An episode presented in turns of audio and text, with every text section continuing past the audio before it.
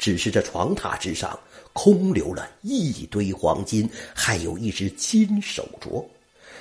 石浩望着此情此景，难以相信，仰天发出一声大吼，泪如雨下，口中喃喃的说道：“我不要这黄金，我我只要我的金儿啊！”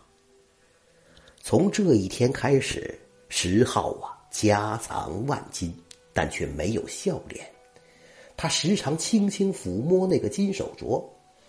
有一天，有一个小小的声音在他耳边响起：“父亲，未来的母亲一定要能戴上这只手镯，否则您太仁慈了，一定会受到凌辱。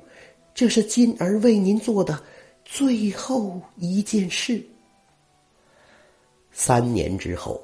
石浩富甲一方，娶了一个妻子，贤良淑德。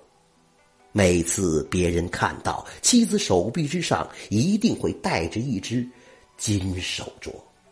凡是县内遭了灾荒，石家必须出面救济百姓。石浩的妻子刘氏也为石浩生育了两子一女，家庭和睦，百姓。敬仰。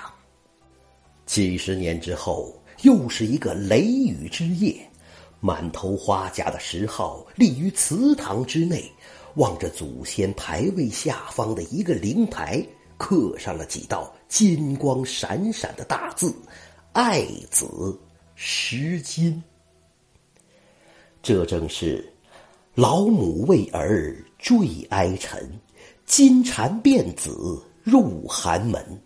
千秋冷漠千秋情，太上欢喜太上人。